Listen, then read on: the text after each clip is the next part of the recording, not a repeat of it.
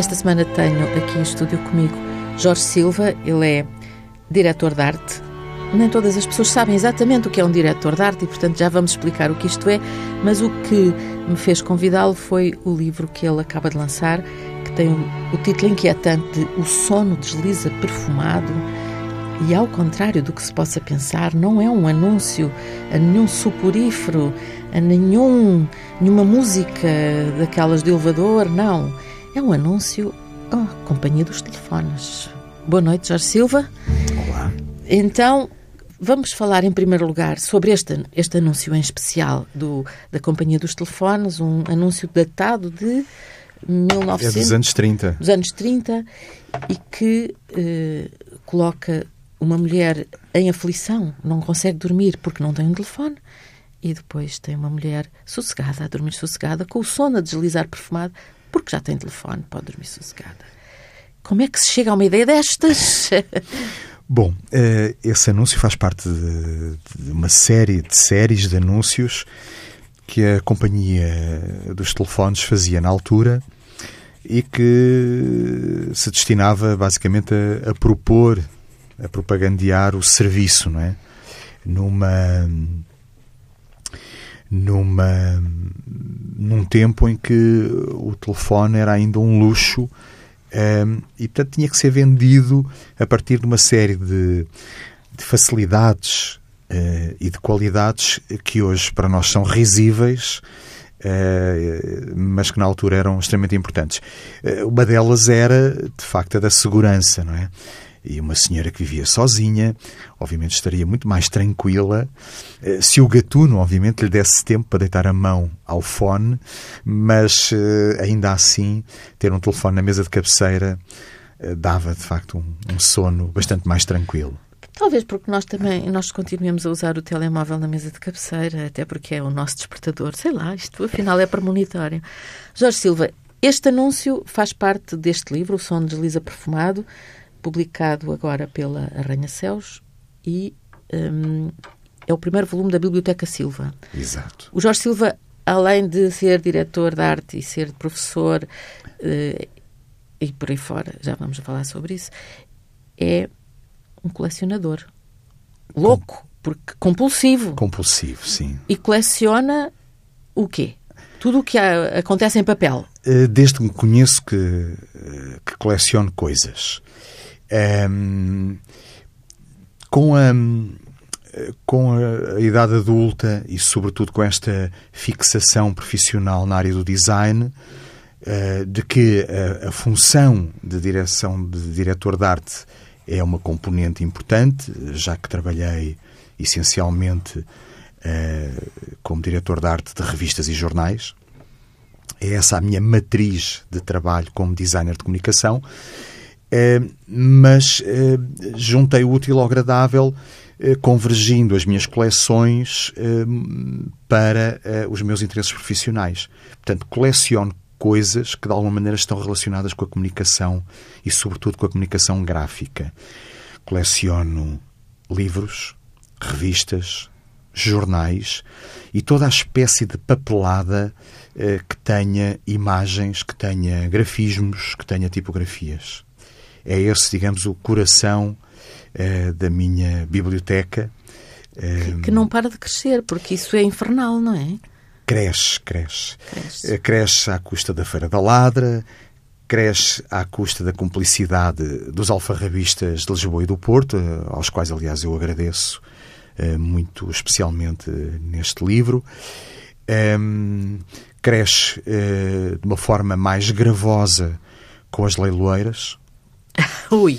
Um, Gravosa no sentido que é mais dinheiro que vai parar às mãos das leiloeiras. Sem Sim. dúvida. Que sai, da, que sai da sua carteira, portanto. É Exatamente. Uh, menos sapatos e menos jantares fora significam, neste caso, mais papéis uh, dentro da Biblioteca Silva. Hum.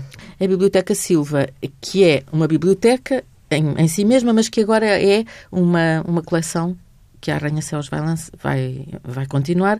Qual, é o, qual vai ser o segundo volume da Biblioteca Silva? Estamos a este pensar... é sobre ilustração em publicidade.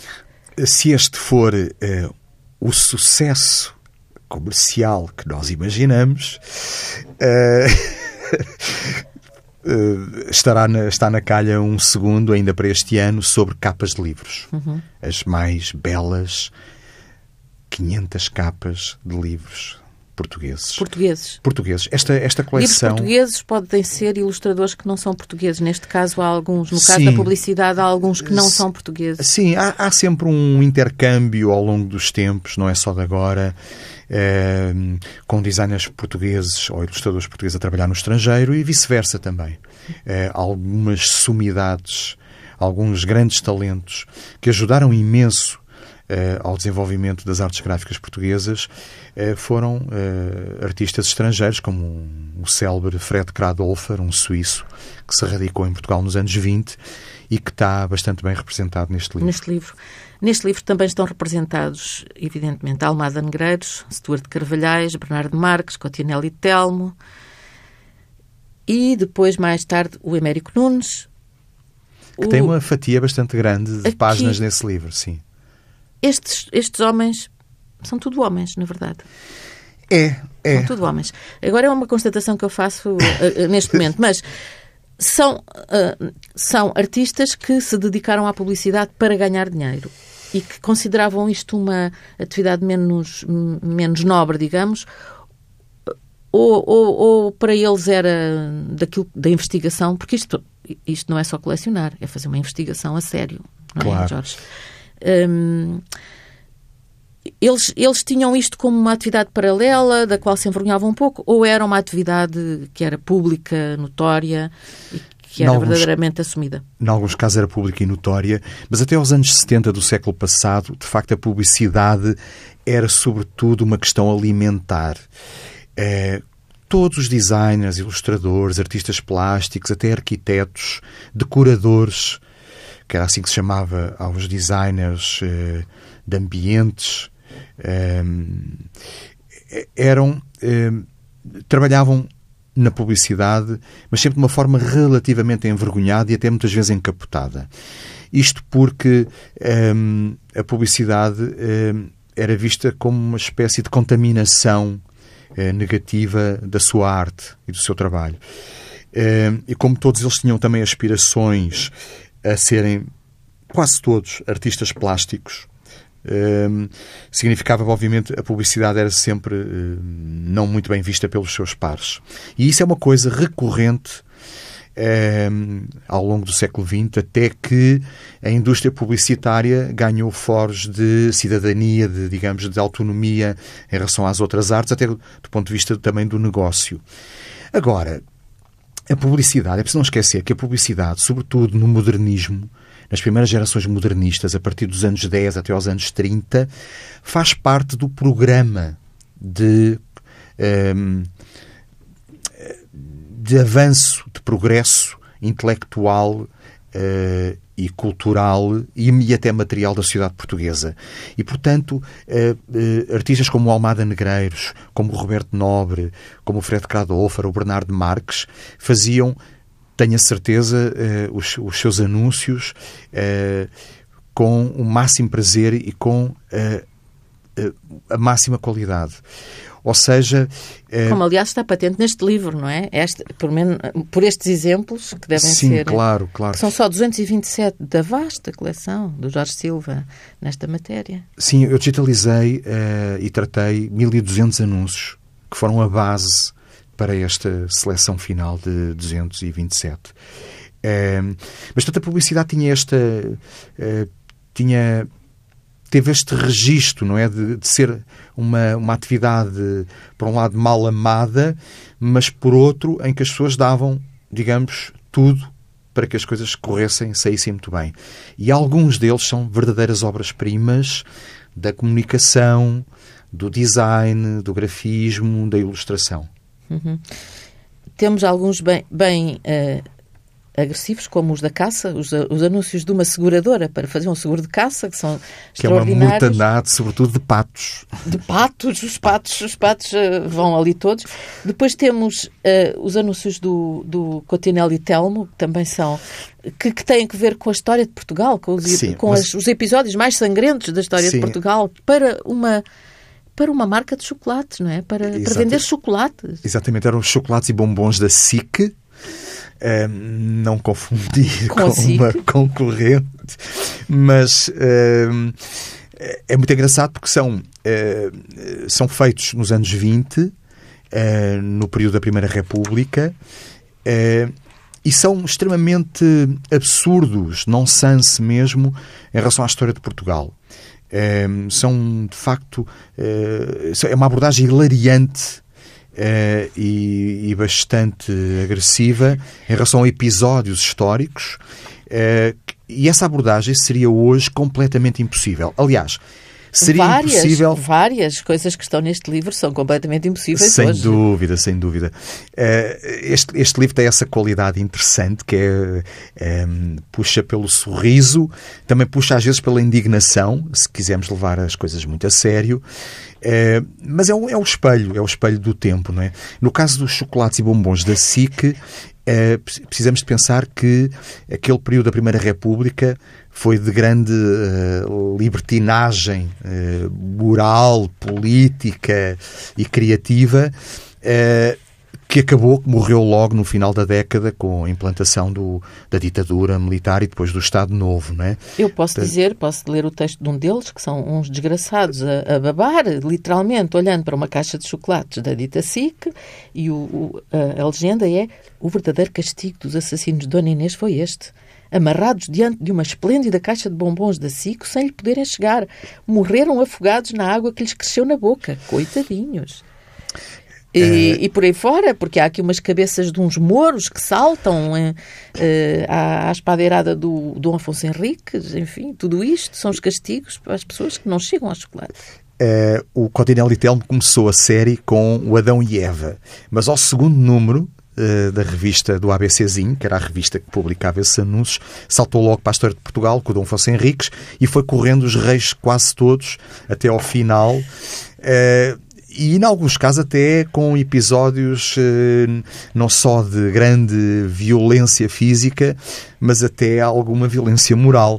Eh, há um rei que tinha uma, uma amante, eh, que salvo erro do João V, era a, Madre Paula. A Madre Paula, com quem se encontrava ali no Campo Grande, e esse e esse episódio é citado também eh, num, num, dos anúncios que era publicado numa revista para crianças. Sim, portanto, estamos no, no reino do politicamente incorreto. Sem total, dúvida. total. Sem dúvida. Temos também aqui uh, uma, ima uma imagem. Há muitas, muitas questões ligadas com as mulheres e com as questões sociais que é a criada despede-se, mas não faz mal, porque uh, a, a, dona de casa passa a ter um fogão, um fogão. vácuo, se não vácuo. me engano, e, portanto, vai, vai, vai resolver é. todos os seus problemas, porque cozinha em duas horas, rapidamente, portanto... É, é, não fugiu ao politicamente incorreto o Jorge Silva neste Não, livro. de modo nenhum. Há aí alguns anúncios eh, que hoje poderiam ser considerados racistas. Eh, e em matéria de discussão de género, que é uma discussão sempre delicada, para não dizer perigosa, nos tempos que correm, eh, de facto, uma boa parte da, da publicidade comercial está montada em cima eh, dessa discriminação e da atribuição eh, de vários papéis à mulher que são uma herança de muitos séculos, inclusive da, da própria pintura e escultura clássicas de, de séculos anteriores, mas que é, no mínimo, eh, muito discutível. muito discutível. Quer dizer, é, é, fruto da época também, não é? Exatamente. Só é, hoje discutimos isso, na época era discutido só por uma elite, provavelmente, é. não é? Jorge Silva, este livro que já vimos que é o primeiro da Biblioteca Silva, o Sono Desliza Perfumado, título intrigante, hum. sobre publicidade ilustrada, um, que já está, já, está nas, já está à venda neste momento. Exato um, vem na sequência da, da, da, desta, deste colecionismo compulsivo do Jorge Silva, que qualquer dia... Que tem, um, que tem dois ou três objetivos, atenção, então, não, é, não, é, não, não é, é, caótico. Não, não, é caótico. Não, um, um dos objetivos... Portanto, o, core da, da coleção é a ilustração e o design, em primeiro lugar. Portugueses só. Em segundo lugar, eu, eu, eu tenho uma, uma preocupação também compulsiva eh, uma espécie de exibicionismo. Eu agora lembrei-me disto, o exibicionismo, enfim, também, é uma, também pode ser considerado um comportamento desviante. Mas neste caso, eu acho que é muito, muito moralmente aceitável, que é difundir esse conhecimento. Ou seja, eu quero que a minha coleção, eh, eu quero que tudo aquilo que eu tenho e que é para mim relevante em termos de memória, em termos de ensinamento, ou até mesmo em termos, se quisermos, de lúdicos, né, de fruição apenas eh, de gra por graça, quero que isso passe para as pessoas. Eh, eh, sei, por toda a minha prática profissional e, sobretudo, como professor, que a nossa memória é muito curta e nós temos um passado riquíssimo nas artes visuais, no design, na publicidade também, e portanto eu tenho uma preocupação compulsiva também por difundir. Tenho um blog que fala de uma forma um pouco irregular, mas vai falando sobre. O Almanac as, Silva. O Almanac Silva, sobre, sobre as histórias da ilustração. Um, eh, faço uma, edito uma coleção em parceria com a, com a Imprensa Nacional Casa da Moeda a coleção sobre, D. coleção D sobre eh, designers portugueses e esta portanto é mais digamos é, um, é mais um tijolo mais uma pedra nessa preocupação que eu tenho constante de mostrar de contar as histórias obviamente com algum reenquadramento, eh, com alguma seleção, mas ainda assim eh, abrir as portas à... É um assunto pouco estudado, podemos dizer. É um, um, assunto ainda por, pouco cartografado, como diz aqui o Jorge Silva, o, aliás, o João Paulo Cotrim, na, no, no, prefácio, creio eu. Uh, mas o Jorge Silva está uh, a ensinar também isto, não, não só nos livros que publica, mas também na faculdade, pelo menos na Faculdade de Belas Artes do Porto, já deu aulas também nas Caldas da Rainha, não sei se continua a dar. Sim, não. No. IAD. Uh, e faz conferências, portanto. Sim, sim, é, é, faço. Neste momento é só no Porto que está a dar aulas? Não, na Católica também dou design numa pós-graduação de livro infantil. Uh, relacionado, obviamente, com a ilustração e o design. No Porto dou duas disciplinas, a tal direção de arte, um, e também uma, uma fantástica disciplina que parece feita à, à, à, minha medida, que é História e Cultura da Ilustração. Uhum. Uh, eu, eu tornei-me, como diretor de arte, um muito íntimo, uh, muito ligado à ilustração portuguesa e aos ilustradores portugueses, uh, e acaba por ser, digamos, essa a área onde eu me movimento melhor como investigador, como pesquisador, como colecionador Ehm, escrevendo também sobre isso, embora escrever me custe bastante. Mas está muito uh, bem escrito. Hum. Sim.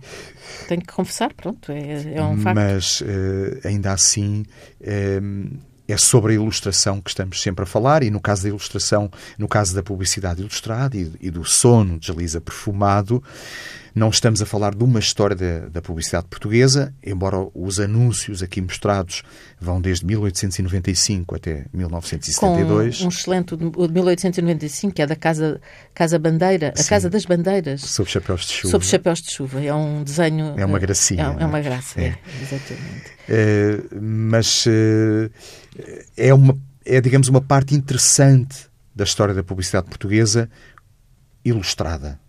Isso sim, é uma, eu diria que é uma boa amostra, é, mas obviamente que à medida que a biblioteca vai crescendo é, e que os livros vão, e que as edições vão ficando para trás, ficamos sempre a pensar numa reedição mais, mais, mais, é, mais revista, como se costuma dizer, revista e aumentada. No lote de coisas não já politicamente incorretas, mas uh, cientificamente incorretas. Por exemplo, o, o, tabaco que faz bem à saúde, uh, a pasta de dentes que, uh, se uma pessoa não, não usa aquela, que acho que é a binaca neste caso, é. morre, morre pura e simplesmente, não há, não há nada a fazer. É. E, e há, há, várias assim, não é? Sim, Ana, no, no, no, no, no final do século XIX, princípio de XX, muita da publicidade comercial estava, estava muito próxima do charlatanismo. Eh, era mesmo era tipo banha da cobra. Os anúncios eram bom nessa altura a publicidade era muito informativa e descritiva. Tem eh, textos enormes, alguns. Exato, assim. exato. Ainda não atingia aquela metaforização que nós encontramos uh, no anúncio dos telefones, que deu, aliás, Sim. origem ao título do livro, não é? Uh, e, portanto, sobretudo, uh, a saúde era uma coisa muito delicada, porque as pessoas começavam-se a perceber de que precisavam de viver mais tempo para usufruir das vantagens fantásticas da civilização e do progresso material e cultural, mas as doenças ainda eram terríveis, ainda não, ainda não havia penicilina, as vacinas, etc. Portanto, morria-se com aquelas gripes e aquelas coisas, morria-se aos milhões, e, portanto, eh, uma boa parte da publicidade era sobre produtos médicos ou paramédicos, como as águas, as águas minerais de mesa curavam praticamente tudo. Tudo tudo. Há, há aqui, eh, é, podemos é, ver aqui é exemplos. Extraordinário. É, é. é extraordinário. Curavam tudo e depois havia o, alguns produtos que também curavam tudo, não é? E pronto, eu, eu, eu detive-me no, no, cigarro que, que Sim, fazia esse... imenso bem à saúde porque... Aclarava a voz. Aclarava a voz. é, é, os produtos de beleza, um produto de beleza que é, digamos, publicitado recorrendo ao nome da Madame Carmona, da mulher do Presidente Exato. da República, uma coisa um que hoje seria impossível. Os, enfim, o, é, é, há aqui uma série de, de exemplos extraordinários é. Uh, que vão depois para os últimos casos, que são o café e o gás Sidla, já Exato. aí com intervenção de grandes, de, de, de, homens que são do design gráfico grandes mesmo. Designers, do design sim, gráfico, dúvida, literalmente, não é? é. Já, já é. muito avançado. É. E, e, que também tem a ver... Filipe é, de Abreu, Luís Filipe de Abreu. Por exemplo. Por exemplo, não é? Por exemplo. Um, ehm, e o Camaralem, o João Camaralem, um grande designer também. Um, ehm, a publicidade é um espelho da sua época, sempre, a, todos os níveis, e é isso que ela tem de engraçado. Um desses espelhos, é, ou uma dessas componentes, é, por exemplo, o esforço que a sociedade faz, o Estado, o regime, é, do ponto de vista de fomento económico, é, que aconteceu depois da Segunda Guerra, com a preocupação de criar aquilo que seria eh, uma indústria, indústria. uma indústria nacional ligada à, à, indústria petroquímica, por exemplo, mas também ao aproveitamento eh, mais competente das riquezas das que eram eh, então as colónias uhum. no ultramar português, não é? Eh, e o café, esse esforço eh, propagandístico pelo café é muito curioso eh, porque exalta as virtudes do café, ao mesmo tempo que provoca, digamos, também uma, um contexto social de convívio nos cafés, que obviamente eh, era bastante propício à eh, oposição à ditadura e ao regime, não é? ou seja, permitia que as pessoas pudessem estar a conversar eh, com alguma tranquilidade. E, aí há vários anúncios do Paulo Guilherme, Paulo Guilherme dessa Leal, que é também um grande, um, um, um grande, grande designer. designer. Uh, Jorge Silva, o, o que é que é ser diretor de arte? Porque há pessoas que não sabem, mas nós nos jornais sabemos que um diretor de arte é fundamental. Um diretor de arte é um senhor ou uma senhora ehm, que gerem uma série de recursos materiais e humanos uh, que podem estar ligados a várias artes. Podem estar ligados à, à indústria da publicidade, mas nós encontramos mais facilmente uh, dentro uh, das editoras das revistas e dos jornais. É, há uma, uma ligeira variação, que é o diretor artístico, que geralmente é aplicado às artes do palco, uhum. é, ou seja, os teatros têm um diretor artístico, é, as companhias de bailado têm um diretor artístico, que faz basicamente a mesma coisa que faz um diretor de arte dos meios de comunicação impressa ou digital. Basicamente, é, é uma pessoa que tem que ter uma visão e cumprir um programa que não tem que ser o seu, que não tem, não tem que ser criado por si, eu trabalhei em jornais com projetos gráficos eh, que, que, eram dos meus antecessores ou que foram encomendados, por exemplo, a estúdios ou designers estrangeiros. Isso aconteceu-me no Independente, aconteceu-me no Público. Eh, mas também nesses próprios jornais eu criei os meus próprios projetos que depois eh, desenvolvia e geria. Né? E, portanto, trata-se de uma função diretiva que está em constante ligação com todas as áreas do jornal Uh, e que administra algum poder em relação a algumas profissões mais concretas, como os designers que fazem a paginação dos jornais, uhum. uh, os fotógrafos, embora aí geralmente as competências também são repartidas, porque o, a fotografia nos jornais também tem, ou nas revistas também tem um editor, com funções uh, equiparáveis às do diretor de arte. Uh, mas tem funções também de gestão, por exemplo, em relação à ilustração, em relação à infografia, à tipografia, etc. e tem que ter algumas qualidades, digamos, uh, para já humanas, para se relacionar com tanta gente, com tantos interesses, mas, sobretudo, o que importa na, na função do diretor de arte é que ele tem uma visão de conjunto sobre as páginas sobre as páginas ou sobre o, produto, o, produto, livro, a coleção. A revista. Uh, e nesse sentido, ele tem que pôr uh, por cima essa visão em relação aos interesses e às visões parcelares que toda a gente tem, quer sejam editores, jornalistas, fotógrafos, ilustradores ou designers. Uhum. Daqui se percebe, até pelo seu sorriso, que há sempre alguns conflitos e alguma tensão. Não, eu não me lembro nada de, de ter indicações para escrever escrever dez vezes menos, ou três vezes menos, ou metade. Ou... Sim, nada, nada. Não me lembro nada dessas coisas. Não, não. Não, o Jorge Silva, eh, eu vou dizer assim uma lista de, de, de publicações eh, que ele, que ele desenhou posso dizer, desenhou, não é? Sim. Eh, posso dizer, desde o combate independente, público, o Y e o Mil Folhas do Público, Sim. a revista Icon, a revista 20 anos, a revista Ler, a revista, o, o jornal LX Metrópole a Agenda Cultural de Lisboa uh, foi diretor de arte do Grupo Leia para todo o conjunto das, das revistas. Depois a coleção D, que é a coleção de livros de, de sobre designers portugueses, é uma coleção pequenina da uh, Imprensa Nacional Casa Cresceu agora, Ana. Cresceu. Cresceu, deixou tamanho. de ser pequenina. Sim, sim. Uh, deixou de caber no bolso. Um, o tamanho importa, não é? para voltarmos aos clichês. Aos clichês. Uh, e ela, ela, foi, foi redesenhada agora. Foi redesenhada, não, depois ainda não tinha percebido disso. E tem, mantém o, o, o blog Almanac Silva, que é, uh, que é delicioso. E então o, tem outra. Tem, tem, é, tem, é premiadíssimo. Se eu dissesse aqui agora os prémios eh, não acabávamos, continuávamos agora durante vários dias. Recebemos mais uns quantos esta semana esta do, semana, do então. Festival do Clube de Criativos. Ah, sim? Uh, apenas bronze e pratas, mas ainda assim uh, mais, prémios mais, interessantes. Pronto. E uh, depois tem uh, investigação e curadoria na áreas, nas áreas do design e da investigação e da ilustração. Esteve ligado e ainda está ligado à, à organização do Salão de Ilustração Portuguesa, é de Setúbal. Setúbal, sim. Sim, sim, sem sim, dúvida. Continua ligado. Estou a preparar... Está quase, vem aí a próxima edição. Estou a preparar uma exposição e um catálogo magníficos sobre uma criatura fantástica que não era só apenas um grande artista gráfico, mas que era um humorista total chamado Tossan. Ah, o Tossan, sim. É, esse reconhecimento diz, diz tudo. Não, é? confundir com o Tom, que aparece o Tom, o Tomás de Melo, o Tossan. O Tossan. Vai ser um um acontecimento eh, que, que, até a mim me surpreende pela vastidão e pela qualidade da, da vida e da, da obra eh, do, do Tossan. Depois, ele tem também o, o, o ateliê próprio, que é o Silva Designer, de, de Silva Design, não é? Silva Design. Designs. Er, designers. Designs. E E tudo isto começou com o Jorge Silva, que nasceu em Lisboa em 1958. E o que é que estudou? Como é que se chega aqui? Uh, aos S. Aos S. Aos.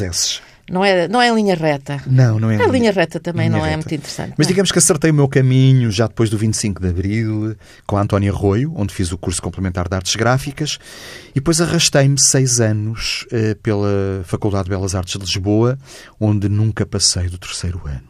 Uhum. Uhum. Portanto, andava a fazer outras coisas.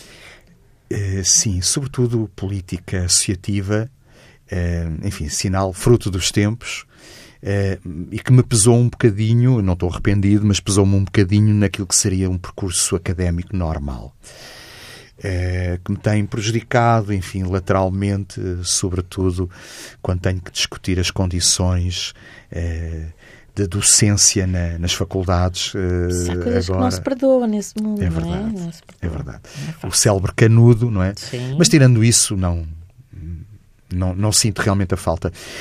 Um, e, e, portanto, andei nas, nas Belas Artes na, ali nos 6, 7 anos da, da, da, década de 80, onde já trabalhava, já fazia o combate. Né? Eu, eu, eh, fiz a, o design e a direção de arte do combate durante 25 anos de 78 até 2013. Uma, uma vida inteira a Sim, militar naquele militar. jornal. Um, e, portanto, a minha digamos, a minha habilitação académica ficou-se por aí, não... depois, obviamente... Voltou a entrar já como professor. Certo, sim, eh, por eh, aquilo que eles chamam mérito, por ser especialista, enfim, e uma criatura razoavelmente simpática no meio. Por tudo isso, né, vou dando aulas, mas tenho, no geral, tenho menos habilitações académicas do que os meus alunos. Estou a dar um mestrado. Porque está a dar mestrado. Pós-graduação e mestrados no Porto. A pessoas têm o curso completo, né? os 4 ou 5 anos. Eu não, não passei do terceiro incompleto, né? Sim. Enfim. Mas não se arrepende. Já percebi não, que não se arrepende. E, e ele é o homem que está por trás das sardinhas, das sardinhas de Lisboa, não é? Das sardinhas sim, das, das festas sim. de Lisboa. Como é que apareceu a primeira sardinha? Porque é uma coisa que cheira um bocadinho, tem um cheiro um pouco bizarro. Reza a lenda. Reza a lenda, mas é verdade, Jorge Silva. Que nos idos de 2003 uh, eh, nos convidaram para fazer aquilo que seria a imagem gráfica das festas da cidade de junho uh, desse ano. A prática do cliente, a EGEAC, uh, era a de consultar e convidar um ateliê por ano. Portanto, no ano seguinte seria outro ateliê. A coisa teve tanto sucesso com as sardinhas que eh, ficámos agarrados ao cliente e o cliente agarrado a nós até hoje. A maneira como a coisa aconteceu. É aí que está o cheiro. Exatamente. Bem, o cheiro da sardinha assada, vá lá. Não, neste caso crua, crua que é bem pior. Crua. Bom, mas então, eh, por essa altura. Hum, quer dizer, a, a sardinha não aparece do nada, não é uma criação pura uh, intelectual. Uh, na altura nós trabalhávamos muito, eu gostava muito de trabalhar com uh, os objetos e as coisas mais comezinhas da nossa vida cotidiana e doméstica, não é? fazia muito facilmente capas de revistas e jornais com sapatos, com... Pedras fotogra... da calçada. Pedras da calçada, exatamente, lembra muito bem a Ana. Mas... e a sardinha uh, apareceu como obviamente uma coisa muito óbvia. Era tão óbvia que nunca ninguém se tinha ralado com isso. Uh, e, foi, e foi exatamente com a sardinha que nós fizemos a imagem das festas. Fomos à praça uh, comprar um quilo de sardinhas, escolhemos uma, escolha essa que não foi muito difícil porque elas são todas iguais. pula no no scanner, num, num desses normalíssimos scanners de mesa que nós temos há quatro. Uh, a coisa, obviamente, foi um bocadinho nojenta, não é? Uh, a verdade é que, sendo um material de trabalho, nós não nos desfizemos imediatamente do quilo de sardinhas e, portanto, aquilo ficou a empestar o ateliê durante algum tempo. Não as comemos, de facto. A verdade é que, a partir dessa fotografia da sardinha, aconteceu uma coisa mágica, de facto e muito pouco habitual num ateliê de design que tinha na altura três pessoas a trabalhar. É que foi criar aquilo que seria uma imagem duradoura das festas e que acabou também por se tornar uma imagem, um ícone da cidade de Lisboa. Não, é, é, tudo isto eu estive a conter-me porque tive muita vontade de rir com a história da, da sardinha no scanner em vez do grelhador e depois o quilo de sardinhas que ficou a empestar o, o ateliê. Estou a imaginar isso tudo, isso é fácil. Não é muito glamouroso, não é pois muito, não, não é, não, não, não. é. Mas uh, ainda este ano, este ano vocês continuam a colaborar. Uh, aquilo tornou-se de tal forma um ícone que as pessoas passaram a que passou a haver um concurso, as pessoas participam. Exato. Há várias pessoas que já criaram, a há partir... dezenas de pessoas que já criaram sardinhas uh, para as festas uh, ao longo de, dos anos, não? Uh, falta aí uma, uma palavrinha que é dezenas de milhar. Ou seja, há cerca de 45 mil sardinhas feitas até hoje. 45 mil? Ou seja, a partir de 2011, o sucesso da sardinha abriu caminho a um concurso público. Democratizou o acesso das pessoas à sardinha. E a sardinha tornou-se uma festa criativa. É, é, apesar das contenções que há à volta da, da sardinha real né, e comestível, a sardinha de fantasia da, das festas é inesgotável tem, tem cardumes inesgotáveis. Eh, nos últimos anos, elas apareciam nos concursos à, à volta à razão de 8, 9 mil por ano. Este ano foram bastante menos, cerca de 5 mil, mas ainda assim um é número, ah, não, agora é um número significativo, eh, de onde são escolhidas por um júri competente eh, as, as cinco seis ou sete, o número varia de ano para ano, eh, que dão depois a cara, digamos, e o corpo pela, pelas festas. Mas a, a, verdade é que a partir de, de 2010 começámos a assistir a uma espécie de um, democratização comercial da sardinha, em que artesãos urbanos, uh, lojas gourmet de souvenirs, uh, enfim, toda a gente começou a fazer sardinhas. Uh, e de alguma maneira, hoje a sardinha eh, divide nas festas eh, a primazia da, da, comunicação com outros ilustradores que fazem campanhas específicas, como a do Nuno Saraiva nos últimos anos e que atingiu de facto um patamar de qualidade e de criatividade extraordinários. Mas a, sardinha é também um símbolo da cidade de Lisboa, uma espécie de recuerdo que muita gente leva daqui. Um, e, e, nesse sentido ela está muito presente, não só em junho, mas uh, acabou ao longo do ano todo. Ao longo do ano, não é?